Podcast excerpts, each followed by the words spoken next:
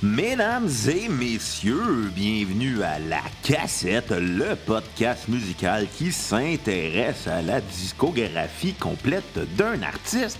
Et aujourd'hui, pour compenser l'absence de Xavier qui est présentement en prison, oui, oui, Xavier est en prison parce que casse à à Sébastien Benoît, parce que Monsieur Xavier était frustré de perdre à Paul aux œufs d'or. Mais en même temps, je le comprends, personne aime Sébastien Benoît. Ce comptera pas de bullshit, on l'aille toute la gang. Mais c'est ça, Xavier est en prison, il a cassé la gueule, puis il a fait comme toi, mon tabarnak, j'ai dépensé 25 000 en gratteux, puis tout ce que j'ai, c'est 24 000 piastres, dans le taux de 1000 piastres, puis il a cassé la gueule. Malheureusement, l'épisode sera pas diffusé à TVA, ça a l'air que c'est trop immoral pour les matantes comme Star Academy. Hein, Xavier? T'aurais dû t'inscrire à Star Academy mieux de gagner pour le jeu d'or. T'aurais été meilleur. Non, j'arrête, non. Non, non, fuck Star Academy, c'est pas bon. Qu'est-ce qui est bon, c'est Big Brother Célébrité. Et d'ailleurs, euh, je veux qu'il existe un mouvement pour qu'on lance Bruno sur la stratosphère de Big Brother Célébrité. Oui, je veux être euh, le nouveau euh, Jean-Thomas Jobin, c'est-à-dire l'autiste qui fait des plans machiavéliques pour gagner à la game. Ouais, ouais, ouais, je pense que ça va être ça. Ouais, ouais, ouais. ouais ça va être ça mon avenir, être l'autiste de Big Brother Célébrité. Et oui, bon, bon, bon. Revenons à nos vrais moutons, les cocos. L'épisode du jour, ben oui, qu'est-ce qu'on fait aujourd'hui, hein, Bruno? Tu nous fais encore un autre top 10 parce que Xavier est en prison parce que Cassaille a la Sébastien Benoît. Ben oui. Fait qu'aujourd'hui, top 10 des meilleurs albums punk des années 90. J'ai pas encore fini d'éplucher les années 90, là. J'ai à peine la moitié de fête. Il en reste encore une coupe d'épisodes à faire. Puis euh, après, euh, si euh, Xavier sort de prison à temps, puis on va recommencer à cassette. Si sort pas de prison à temps, je vais faire les années 80. Fait que ça va être ça en attendant que Xavier ben, il s'excuse publiquement à Sébastien Benoît. Bon, bon, bon, assez niaisé, les 10 meilleurs albums punk des années 90. Ben oui, comme à chaque semaine, j'ai écouté 25 albums. Et euh, les 15 albums qui n'ont pas figuré dans la liste, ben c'est simple. C'est Green Day avec Dookie, Rancid et leur album And Out Come the Wolf, Fugazi l'album Red Medicine, Blink-182 avec Enemy of the State, Lagwagon avec l'album Let's Talk About Feeling, No Use for a Name avec Cliché Concarn, Quicksand et leur album Split, Slip, pas Split, Slip. No Doubt et leur album Tragic Kingdom. Goldfinger, leur album éponyme Goldfinger. Sunny Day Real Estate avec leur album Diary. Le groupe punk canadien Propagandy, leur album Let's Talk More Rock. Good Riddance et l'album Ballads. Real Big Fish et leur album Turn Off the Radio. Et Sublime avec leur album éponyme. Et oui, c'était les 15 albums qui. Il y a bien des albums qui auraient pu faire le top 10 là-dedans, mais qui malheureusement ont été surclassés par d'autres très très grands disques. Bon, bon, bon, bon, bon. D'ailleurs, euh, pour euh, vous encourager à la cassette, c'est simple. Vous repartagez l'épisode sur vos médias sociaux Instagram, Twitter, Facebook, Snapchat, MSN, MySpace, Music Plus, name it. Vous faites un don à la cassette parce que si vous nous aimez, qu'est-ce que vous voulez qu'on fasse? Ben, de l'argent. Fait que c'est simple, vous allez sur Facebook, vous cliquez sur l'onglet acheter, ce qui vous mène à notre page PayPal pour un don de minimum 10 comme un top 10 de Bruno. Oh, jeu de mots plate. Ben, on vous fait un épisode complet de la cassette sur un sujet que vous voulez. Peut être une discographie, cassette VHS, sauf dans cassette. Euh, Slam Valentin. J'aimerais ça refaire de la poésie à la cassette avec Xavier. Si t'écoutes, ça va te faire du bien un peu de poésie en prison. je vais te lire la poésie de mon oncle Serge et, euh, sur son album euh, L'Académie du Massacre avec Anonymous. Puis je, vais te, lire les paroles de Sébastien Benoît tranquillement dans les oreilles. Ça va peut-être te calmer la prochaine fois que t'es pour y casser à la gueule. C'est boire de Chris. Et bataille, c'est ça la cassette maintenant un gros qui parle tout seul, puis qui dit à Xavier Arrête de casser à Sébastien Benoît, même si c'est pas vrai, je vis dans ma bulle parallèle. Bon, c'est ça.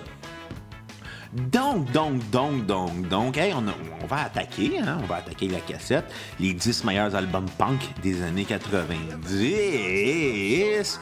Et on va commencer avec un band de Californie. Ah, il va y avoir beaucoup de bandes de Californie aujourd'hui.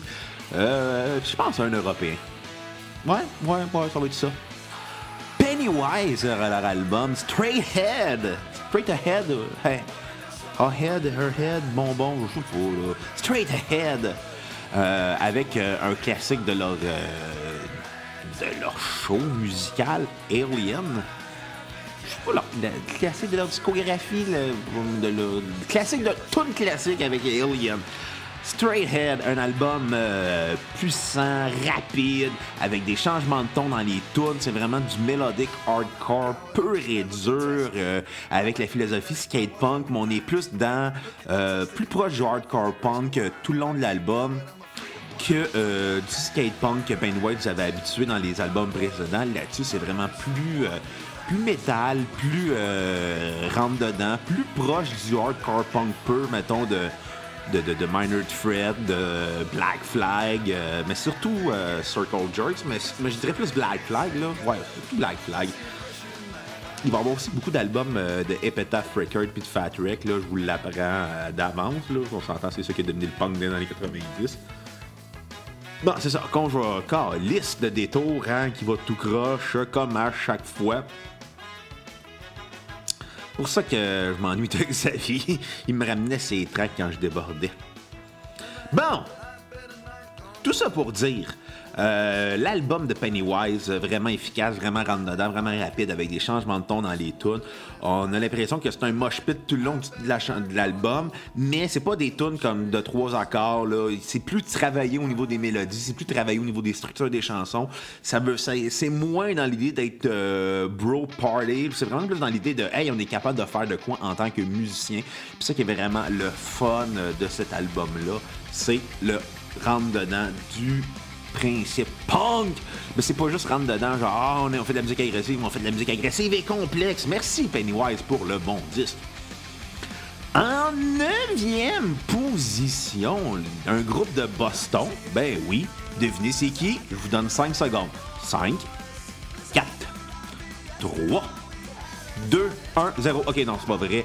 The Mighty Mighty Bostons de Boston, ben oui, hein, avec leur album Let's Face It, euh, album marquant du ska, avec euh, une des plus grandes chansons euh, ska des années 90. The Impression That I Get, qui est une mémoire au Billboard Modern Rock d'ailleurs.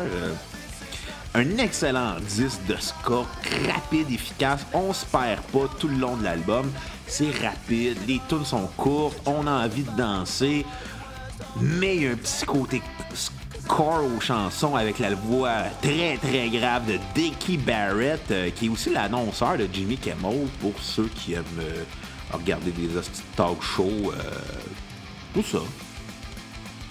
Des, des, talk shows de fin de soirée, voilà, c'est ça le terme que je cherchais. Et euh, c'est ça, c'était vraiment un album avec des chansons. Tout le long, c'est des, des, singles de l'album. On a vraiment affaire à un band qui a qui amène les cuivres. Euh, il y a des saxophones. Bon, saxophone, c'est pas un cuivre, là, mais fuck you, là. Il y a beaucoup de saxophones dans l'album. Il y a deux saxophones dans l'album. Il y a une trombone. C'est dansant, c'est accrocheur. Euh, il y a un y a des guides distorsionnés, ce qui change un peu du ska, qui avait des guides très, très overdrivé, mais là, là-dessus, c'est distorsionné. On assume un côté plus punk, plus brutal. Et c'est euh, très proche euh, du son punk et ska des années 90. Je pense que c'est la meilleure façon de représenter ce qui était le ska des années 90. C'est Let's Face It, euh, Let's Face It, des Mighty Mighty Boston. c'est un plaisir fou tout le long de l'album. C'est un album qui est court, mais c'est un album qui qui, a une chance qui est court parce qu'on en reprendrait plus, puis on n'a pas le temps de se tanner de cet album-là. En huitième position, encore d'autres Californiens, mais là qui étaient sur euh, Fat Wreck, le label de Fat Mike de NoFX. Strong Out euh, et leur album euh, Twisted by Design. Que dire de Strong Out? C'est rapide, brutal, on your face, efficace, ça te rentre dedans, puis tout le long, t'es comme, oh shit, j'en reviens pas à quel point c'était violent. Puis après, t'es comme, c'était vraiment cool, j'en reprendrai, j'en reprendrai, j'en reprendrai. Puis la réalité, c'est que c'est oui, j'en reprendrai encore et encore et encore. Euh, c'est ça, Strong Out. C'est une base de métal pour un band qui fait du, euh, du pop punk, du mélodique hardcore. Euh, c'est le classique du groupe, on pourrait considérer ça comme ça. Ça commence très, très, très rapide avec Too Close to See, Exhumation of Virgin Medicine, Devile, Mind of My Own, puis tout le long, tout le long de l'album, c'est rapide, on se pas. Puis on sent aussi l'efficacité des gars, c'est des super bons musiciens, des super bons guitaristes. Euh. Et puis en même temps, euh, la voix de Jason Cruz, euh, le chanteur, est toujours la même, toujours très très heavy, qui est toujours très très impressionnante puis agréable à l'écoute. Puis une espèce de côté un peu pop que j'aime à Strong Out, et qui euh, rend aussi le tout très très agréable parce que oui ça être du punk ça doit avoir une influence très très métal. On s'entend ils ont écouté beaucoup de, speed metal de trash metal puis d'Iron Maiden parce que c'est très Iron Maidenesque comme façon de faire au niveau des guitares. Euh, c'est aussi le dernier album avec le bassiste original Jim Sherry. Euh, et c'est ça tout ça, c'est tout. Il est décédé en 2002. L'album est sur 198. Mais euh, tout le long de l'album, euh, Twisted by Design, euh, c'est une montagne russe. Ça part vite, ça finit vite, puis après, t'es à bout de souffle tout le long, puis après, t'es comme un peu mal à la tête. Un peu mal à la tête, là? Non, non, c'est pas vrai, là, t'as pas mal à la tête, t'as pas mal au cœur. C'est juste moi qui ai les hosties de montagne russe, les hosties de manège. Je veux pas être commandité par la ronde, OK? C'est clair? Fâché, là. Ben, en septième position, Smash de The Offspring. Encore un autre album de Petaf Record. D'ailleurs, il va y avoir beaucoup, beaucoup, beaucoup d'albums de Petaf. Je pense que c'est ça qui forme en gros euh, ben, ce top 10 là. On se cachera pas. On se comptera pas de bullshit là. C'est euh, le label le plus important, je pense. Euh, le label punk le plus important des années 90, là, on se compte, ça. Smash de The Offspring. Qu'est-ce qu'on retrouve euh, dans The Offspring? Ben, les gros classiques Gotta Get Away, Come Out and Play, Self-Esteem. Euh, ça part, c'est tout le temps le fun du Offspring. C'est très accrocheur, c'est très efficace. C'est tout le long de l'album, c'est des tunes qui auraient des singles c'est aussi le premier band euh, indépendant à avoir eu un numéro 1 au Billboard. Euh, ça a été vrai avec Command and Play. Puis ça a été vraiment marquant aussi parce que. Justement à cause des singles, à cause aussi du fait que c'est probablement le premier band qui assumait son côté pop. Oui, on va parler de Green Day, mais Offspring, c'était quand même sur euh, Epitaph Records, c'était plus indie.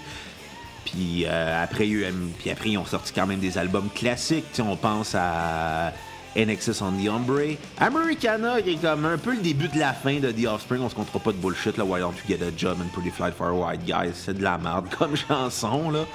Mais il y a eu euh, Conspiracy of One qui en valait la peine.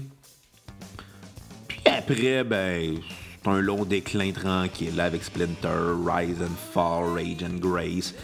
Days Go By. Puis ils sortent un nouvel album cette année qui. Euh, aucune idée euh, à quoi m'attendre. À part faire comme Ah ouais, un nouvel album de The Offspring. Mais bon, mais bon, mais bon, mais bon, on va espérer que. Euh, ça sera pas au même niveau que Smash, mais revenons à Smash. Toujours un excellent disque, ça part fort, il y a une énergie punk, il y a une énergie agressive. C'est comme si euh, les Ramones puis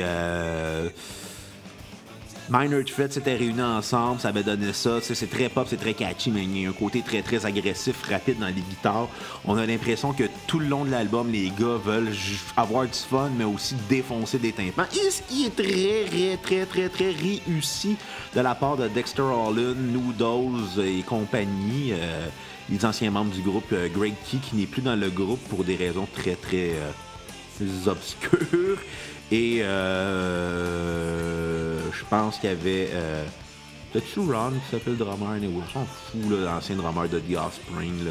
Lui, je pense qu'il est à retraite, puis il s'est parti une ferme au Vermont. Ron euh, Welty, non, je sais pas s'il est parti une ferme au Vermont. Il fait plus de musique. Donc, je sais pas trop ce qu'il fait. Ben, allez, je googlais, Carlis, là. Je suis pas, votre mère. Bon, en sixième position, encore un autre album de, de, de hein. NoFX! Ben oui, les, gars de NoFX avec euh, Punk in Drublick, euh, Fat Mike et ses amis. Euh, Fat Mike et ses amis. Album rapide, efficace, on your face. Album fort du skate punk, du pop punk avec des chansons comme Linoleum qui ont refait euh, sur leur nouvel album qui s'appelle Linoleum en duo avec euh, Avon Sevenfold. Euh, des chansons comme Don't Call Me White, Leave It Alone, Dig the Cause, The Bruise, Punk Guy, Happy Guy. Et c'est très très agréable d'écouter du NoFX. Tout le temps drôle, tout le temps funny. Fat Mike, amateur de BDSM et de boire de l'urine féminine de sa femme. Euh, il s'en vante beaucoup d'ailleurs. Il dit même dans la nouvelle chanson Linoleum euh, sur leur album, euh, single album.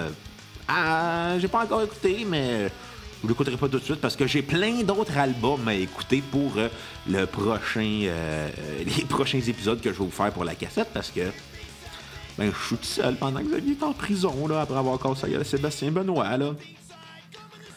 Et euh, album vraiment fort du mouvement punk, des, des des singles, mais avec un espèce de, côté très très catchy, un espèce de côté de hey, on est des bons musiciens, mais on n'est pas capable de reproduire ce qu'on fait en studio. Quand on joue live, c'est tout croche, c'est garoché. Puis pour avoir vu nos FX euh, live, euh, c'est vrai que c'est tout croche, puis c'est drôle, puis ben ça fait partie du charme de voir Fat Mike, Melvin, Elif, puis euh, Herb euh, Stinky, je sais pas comment il s'appelle, Eric Sandin, c'est quoi son surnom? Smelly, c'est vrai, parce qu'il euh, avait des problèmes de flatulence quand il prenait de l'acide. Mais bon, un des albums forts du mouvement punk, très très rapide, très très efficace, puis très très garoché et catchy. Bon, on va aller en. Ben, on va aller, on va aller, on creuse, on tombe dans le top 5. Tabarnouche déjà. J'espère que vous n'êtes pas déjà tanné de moi. Là. Si oui, ne m'écrivez pas, s'il vous plaît. je tiens pas tant que ça, mais je sais que vous écoutez quand même la cassette parce que ben, vous m'aimez, puis vous aimez Xavier. Bon, numéro 5, Jawbreaker avec leur album 24 Hour Revenge Therapy album mouvement fort euh, du mouvement emo, du pop-punk, euh, du punk rock, réalisé par Steve Albini, l'homme derrière In Utero de Nirvana, qui était l'album numéro un du mouvement grunge. Selon qui? Selon le beau Bruno. Eh oui, moi, moi, moi. Bonne gorgée d'eau dans mon verre de Ric Flair. Blake Schwarzenbach euh, musicien fort euh, des années 90 ben, avec Jawbreaker, mais qui a continué à faire de la musique dans les années 2000 dans plusieurs projets. Euh, on, se souvient pas tant parce qu'on a quand même eu beaucoup, je pense à Jet to Brazil, The Thorns of Life, Forgetters. Finalement, il est revenu avec Jawbreaker. Album très très emo-esque, très très très très sensible ou ce qui parle vraiment de ses peines d'amour, de ses dépressions, euh, de la misère humaine. Euh, mais en même temps, c'est très, très punk rock. C'est pas très lament. Il se lamente mais tu sais, c'est dans une espèce d'optique de Fugazi, euh, Ride of Springs. il est vraiment c'est vraiment comme la deuxième vague d'emo des années 80, qui avait lieu dans les années 90.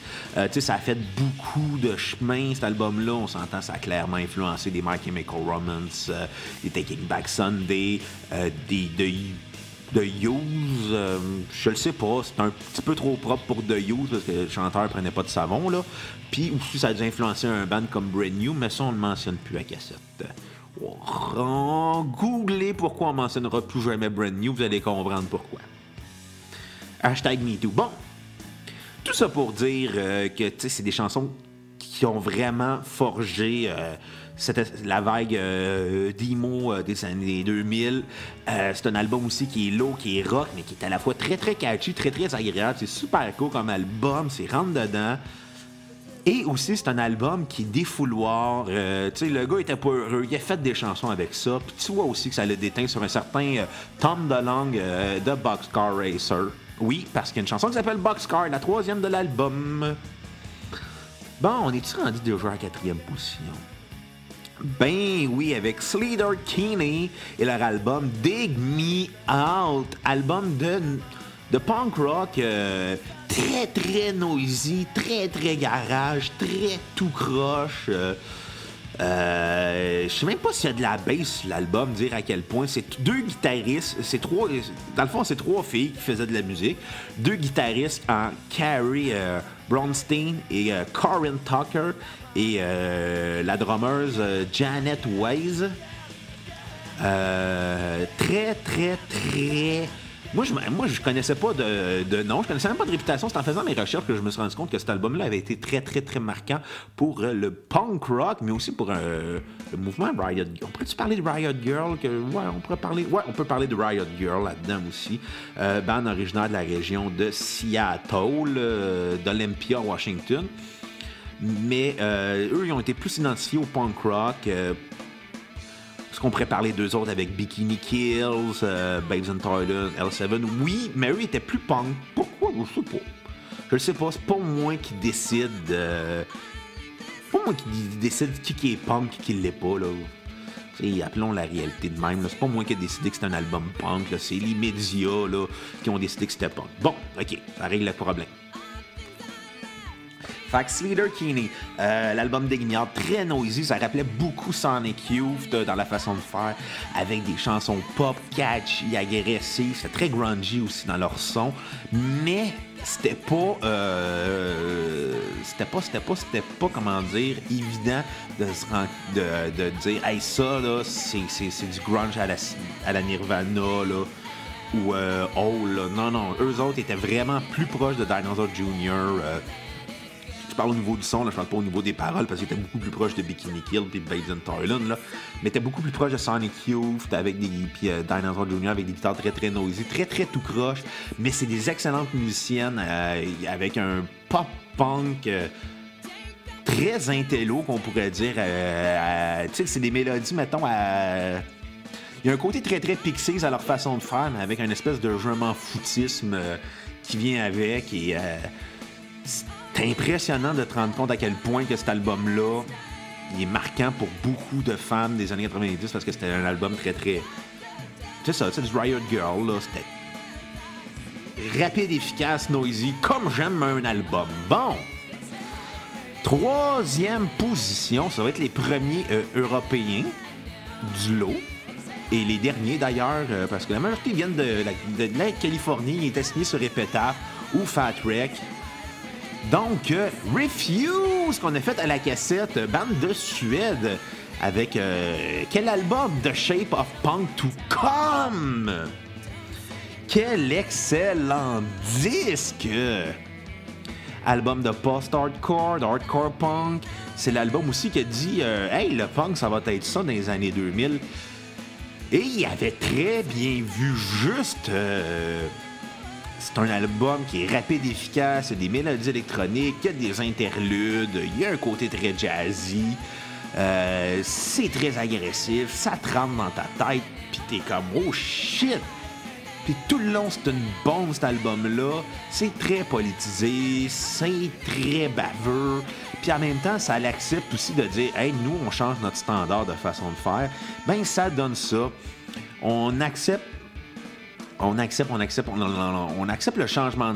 Ben, tu sais, c'était très hardcore, mais là, là-dessus, c'est plus poussé au niveau mélodique, euh, au niveau euh, arrangement, au niveau de la réalisation. On n'a pas peur d'utiliser l'électronique, on n'a pas peur euh, d'utiliser des, guitares acoustiques hein, pour faire des interludes. On n'a pas peur d'utiliser un petit côté jazzy parfois.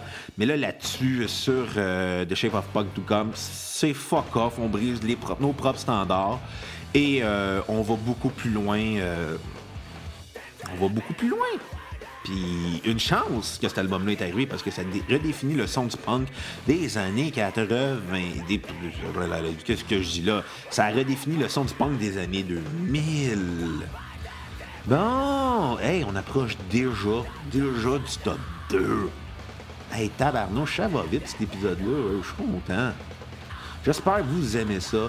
Numéro 2, hey, j'ai été très, très, très hésitant, mais je me suis ravisé. Euh, numéro 2, on va y aller euh, avec Social Distortion et leur album Social Distortion.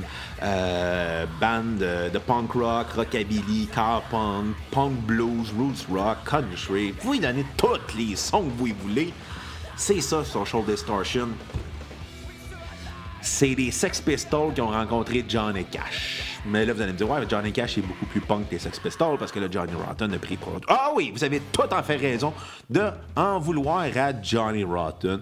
Euh, une autre bande qui est signée sur Epitaph, mais pas dans les années 90, dans les années 2000 qui sont sur Epitaph. Depuis les années 2000, je pense, sont sur Epitaph. Euh, euh, je pense avec leur album Hard Time and Nursery Rhymes. Je ne sais pas si Sex, Love and Rock and Roll est sur Non, il n'est pas sur Epitaph. Mais bon, mais bon, mais bon, mais bon, mais bon. Maintenant, il Social Distortion sont rendus sur Epitaph. Bon. Mike Ness et sa bande offrent un album vraiment sensible, vraiment agressif, vraiment catchy à la fois. Avec, ça part fort avec euh, So Far Away, Let It Me Be, puis on tombe dans des singles comme Story of My Life, Sick Boy, Ring of Fire, la reprise de Johnny Cash, écrite par June Carter Cash d'ailleurs, et euh, la, grande balade Ball and Chain euh, que je vais dédier à Xavier à la fin de l'épisode parce qu'il est en prison va avoir cassé la à Sébastien Benoît.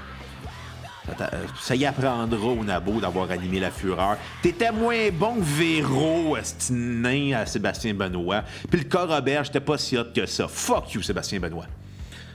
Donc, tout ça pour dire que cet album-là est vraiment bon, vraiment catchy, vraiment sensible.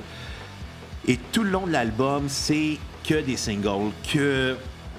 C'est un best-of en soi, cet album-là. Et euh, des tunes catchy qui te restent à l'oreille. Puis tu sens aussi tout le talent de Mike Ness à la voix puis à la guitare. Vraiment, vraiment un must à écouter si vous êtes fan de punk rock des années 90. Et en première position. Et non, ce n'est pas Dookie de Green Day. Call, c'est moins patience avec Dookie. C'est un très bon disque, mais c'est pas le meilleur disque des punk des années 90, OK? OK, OK, vous avez-vous compris? Ben oui, numéro 1.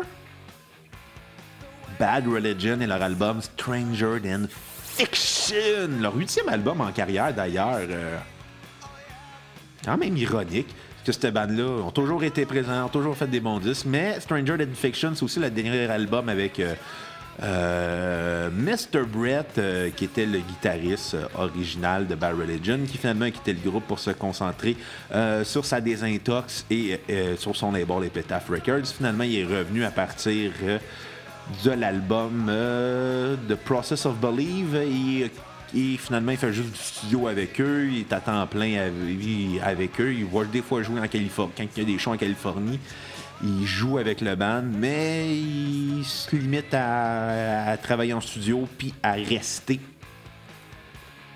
chez. Bien, pourquoi Stranger Than Fiction est euh, numéro un? Euh, la réponse est très simple c'est que c'est du punk rock pur et dur. C'est ça. C'est des tunes courtes qui rentrent dedans, qui ont un message, qui ont une agressivité, puis qui se tiennent tout le long. On se perd pas dans l'album, il n'y a pas de folie, c'est pas conservateur parce que oui, il y a un certain conservatisme là-dedans, cet album-là. Oui, il y a un certain conservatisme, mais une certaine audace aussi en embrassant un son un peu plus pop, un peu plus catchy, mais de ne pas renier la base du punk rock. Les guides sont agressifs. La voix de Greg Raffin, elle rentre dedans. Il y, a, une belle voix, mais il n'y a pas une grande voix. Il y a une bonne voix pour chanter du punk rock.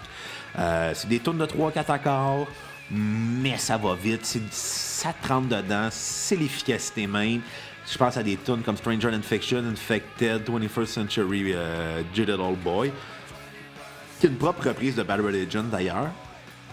Mais tout le long de l'album, ça rentre dedans. On ne se perd pas, puis ça se veut efficace, puis ça l'est, puis c'est réussi. Puis il y a une sincérité puis une honnêteté là-dedans qui est très, très, très remarquable de la part de Bad Religion. Bien, c'est fait, c'est réglé. Top 10 des meilleurs albums punk est fait. Merci d'avoir écouté les cocos. Euh, revenez-nous à la prochaine cassette qui va être un café avec Bruno où je vais parler des 15 autres albums qui auraient pu figurer dans le top 10 mais qui finalement n'étaient pas assez bons. OK, compris Dookie Green Day? Et euh, aussi, l'autre semaine d'après, ben, ça va être le top 10 des meilleurs albums québécois des années 90. Fait que euh, restez pour savoir si ça va être d'or novembre des colocs va être numéro 1. Peut-être. Peut-être que non. Hmm, il fait le top 10, ça je vous le dis d'avance. Donc, sur ce, si vous avez un épisode, repartagez-le sur vos médias sociaux, Instagram, Twitter, Facebook, Snapchat, MSN, name Donnez généreusement la cassette, cliquez sur l'onglet acheter, 10 pièces minimum, et on va faire un bel épisode à la cassette. Sur ce, à la prochaine cassette, et bye les cocos!